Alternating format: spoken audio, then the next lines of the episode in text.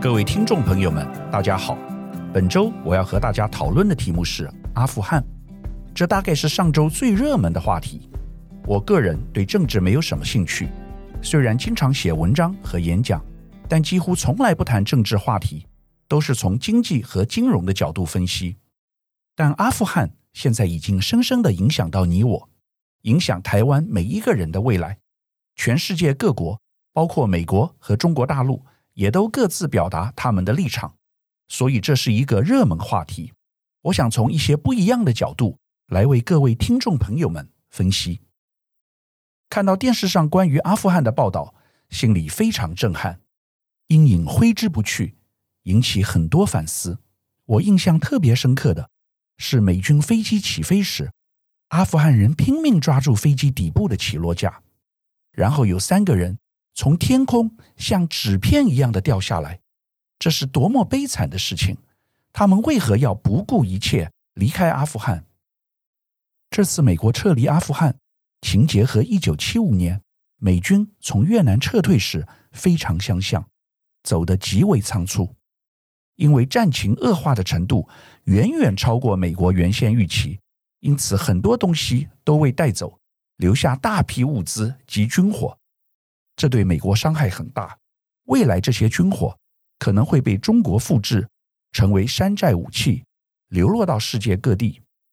这也是拜登被受到批评的地方。为何走得如此匆忙，连物资都无法撤走？其实不要说物资，连人都来不及撤，还说什么？简直是超级灾难。面对阿富汗情势骤变，美国参谋首长。联席会议主席密利十八日表示，没有情报显示三十万人的阿富汗安全部队会在十一天之内溃败。至于原先承诺要在八月三十一日前让美军完全撤离阿富汗的总统拜登，十八日改口表示，美国将会竭尽所能在八月三十一日的期限前撤离所有美国人与美国盟友。现在。还有一万七千名美国人在阿富汗境内，除了美国人以外，还有那些曾经帮助过美国的阿富汗人，如翻译等。拜登总统承认，这是美国有史以来最困难的海外大规模运送工程。美国情报机构先前曾经列出了各种情况，其中快速溃败的时间架构和现实状况差异甚巨。在美军撤离的几周后、几个月后，甚至数年后都有可能。但《纽约时报》引述未具名高阶情报与国防官员的说法指出，尽管情资没预测到阿国政府快速垮台，但至少在七月时，中情局等情报机构就曾经向白宫发出明确、急迫的警告，指阿富汗政府与军队。对塔利班神学式进军首都毫无准备，这才是真正关键。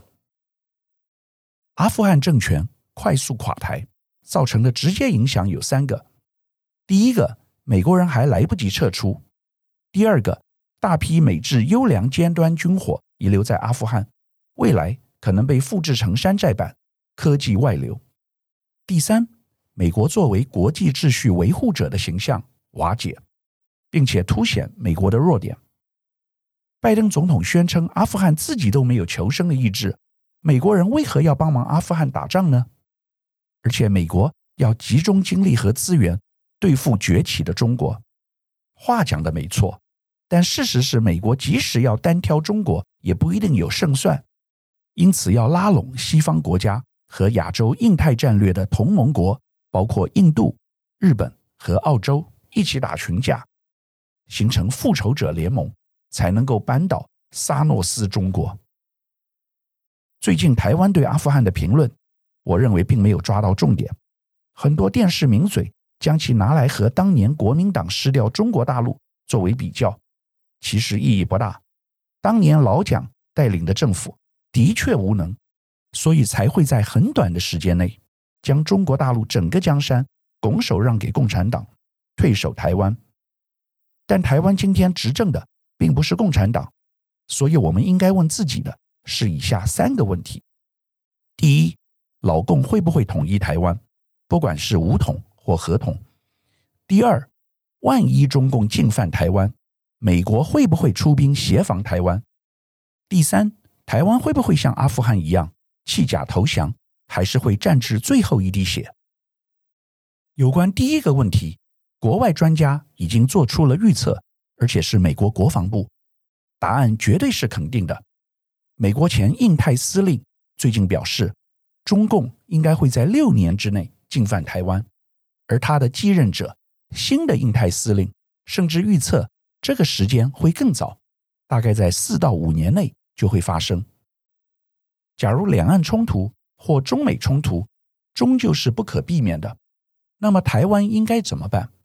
我和各位推荐一本战略专家范畴写的新书《被迫一战》。台湾准备好了吗？台湾战争的政治分析。他对国际外交和政治有深刻的观察，经常在报章杂志从战火的角度分析很多事情。由于最近阿富汗事件，这本书最近很受关注。范先生文笔很好，在书中妙语如珠。我举个例子如下：面对中共的武力威胁。台湾社会有一盒随身携带的心理机制转换万金油，我用懒人包的形式来描述这一擦就灵的万金油内的两大逻辑。第一，美国一定介入，美国军力比中共军力强不止四倍，所以台湾不用怕。第二，中共开战的结果就是自己垮台，因此他不敢真正开战。但是范先生指出，这两个万金油的逻辑是有问题的。如果这两个逻辑不破，他为包括他本人在内的台湾人担心。另外，我最欣赏的部分是范先生分享的中共武力犯台市场调查。他在书中说了三个真实的故事，都是他的亲身实验。以下是引用书中的内容：在一次聊天中。我向一位做过市议员的三十岁年轻女性指出这个问题：如果中共伞兵落地，而你身旁有枪，你会不会拿起枪来保卫台湾？这位女性沉默了几秒钟之后，对我说：“我建议你以后不要向台湾的年轻世代提这个问题。为什么呢？”我问她。这次他不用思索，电光一样快地回答我：“因为如果你问他们，他们会恨你。”我也吃惊了，不喜欢被问这个问题很自然，但怎么会到恨的地步呢？过一阵子，在一场严肃的讨论中，我对一位虽然才二十七岁，但已经江湖老道的研究生男生发出同样问题：你会不会拿起枪来保卫台湾？我又吃惊了。他考虑了一会儿，说：“那要看美国的第七舰队那个时候在哪里。如果离台湾很近。”我就打，如果离台湾很远，那我就跑。看到这两个案例，你有什么反应？如果你还没有感到意外，那我再讲第三个案例。这次是一位刚从大学毕业的二十三岁女生。听完我的问题，她睁大眼睛看着我发呆。我以为她没听懂，就再复述了一遍问题。他这才开口说：“你问的问题不可能发生啊！如果中共要动武。”一定是先派无人机过来扫射，怎么会有伞兵呢？这说明世代差距果然存在。范畴先生在书中直白表示，台湾不能天天只想世界能为台湾做什么，而更该想台湾能为世界做什么。简单一句话，台湾若不提出一套多角度的后中共专政的中国论述，台湾对世界的价值。就只是暂时性的。范先生分析，全世界大局正在以一周一个样的速度变化中，而当前台湾社会只有今天的论述，顶多有少数人具有明天的论述。至于明天之后的论述，台湾的社会基本上还处于听天由命的心态。这种社会心态，若被其他类似地缘局限的小国察觉，如以色列、新加坡、瑞士，一定会让他们为台湾握一把冷汗，或者笑出来。我个人觉得范先生讲的很对。现在大部分的人心态，虽不是中共会不会攻打台湾，而是美国一定会保卫台湾，因为半导体是台湾重要战略物资，而台积电是我们的护国神山。但请问你有没有想过，万一美国人打不过老共，或是台湾人自己不争气，像阿富汗总统一样弃甲潜逃，那结果又会如何呢？美国总统拜登表示，台湾不同于阿富汗，未来绝对会力挺台湾。台湾的地位就如同美国在北约的盟国日本、南韩一样。大家听了是不是很振奋？但范畴先生却浇了冷水。他很直白地表示，美国愿意保卫台湾，是台湾这块优质资产对美国来说有被利用价值。他以房地产作为比喻，他说。在地产世界观下，倘若川普不了解什么叫做第一岛链，那只要告诉他，那就是水岸第一排，他三秒钟就了解了，用不着长篇大论的分析。台湾对川普而言就是一栋有产权争议的大楼，他个人不会有什么伟大的理念来介入产权争议，但是美国凭什么不能向这栋大楼出售机电设备和保全服务？台湾是水岸第一排内的一栋好楼，砸烂了会影响整个水岸第一排的价值和财源，因此他不会允许任何一方做出砸烂台湾的动作，包括台湾自己。范先生说，台湾就像一家精致的瓷器店，隔壁住了一头随时会失去理智的大象。台湾需要深度研究大象生理学和心理学，减低大象冲进瓷器店的几率。必要时还必须对大象对症下药。大象冲过来时，犀牛会来援助台湾，但施力多大、来不来得及都是变数。台湾自己若不坚定、不团结、闹内讧、不愿流血，还指望犀牛来替台湾流血，是否太天真了呢？大家可以一起反思，是否我们就如同范先生所说的，是抱持了这样的心态呢？接下来，我要为各位介绍另一本书，也非常符合当前的时代意义。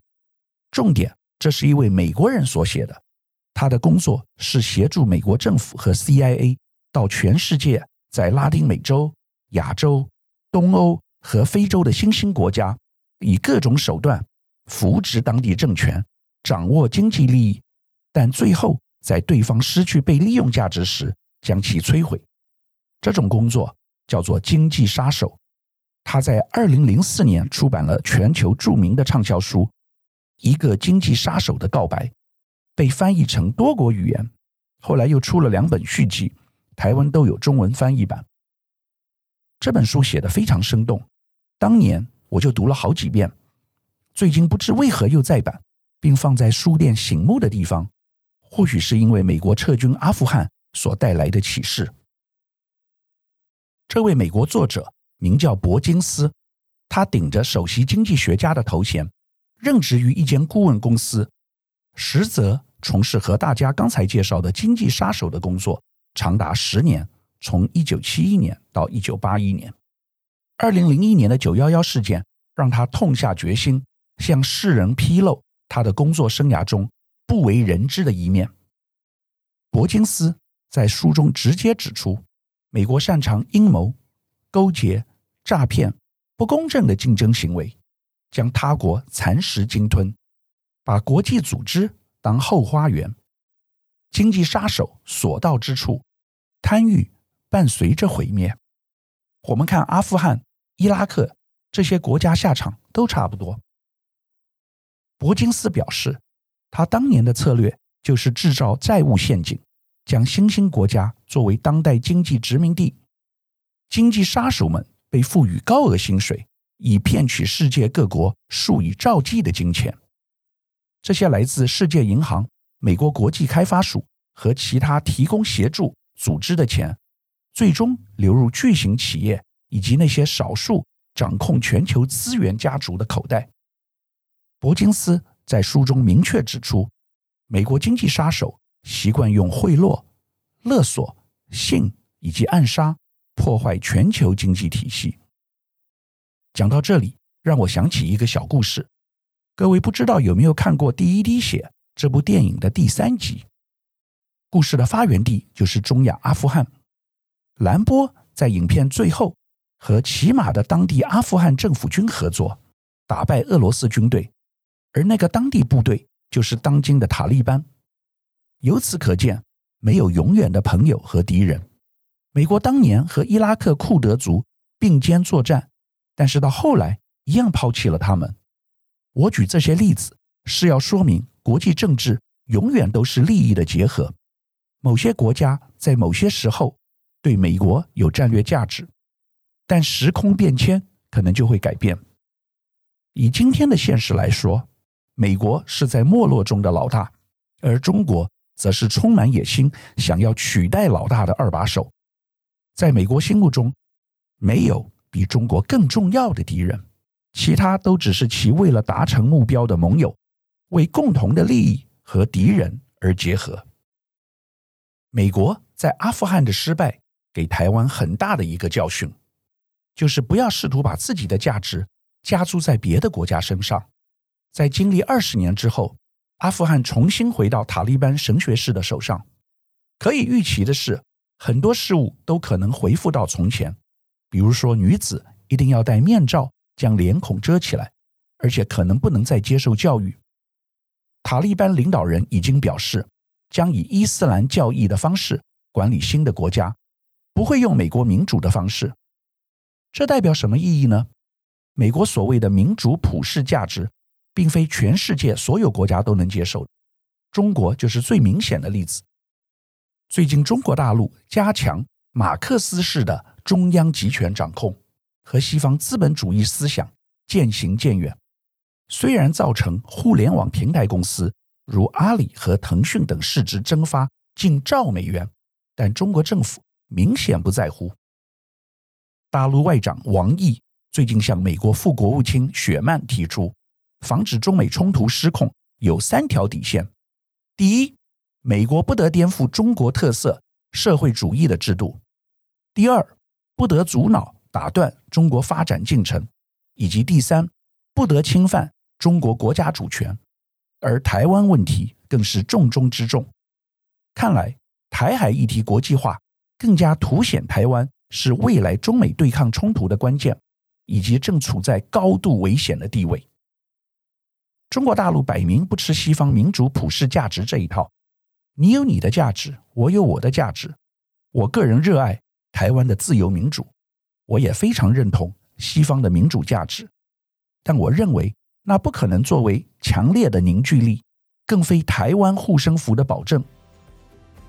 本集的分享，希望这阵子在看到塔利班沸沸扬扬相关新闻的同时，身处台湾的大家都能有所借鉴与反思。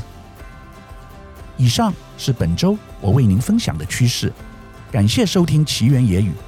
如果喜欢我的分享，希望大家能够订阅、下载，以后直接收听我们的节目。另外，如果您想要留言与我分享您的心得，或是想要听什么样的新闻分析，欢迎到我们的脸书智门 Smart Gay 留言，或是私讯给我。欢迎大家推荐给你的亲朋好友们，邀请大家一起收听。那我们下集再见喽，拜拜。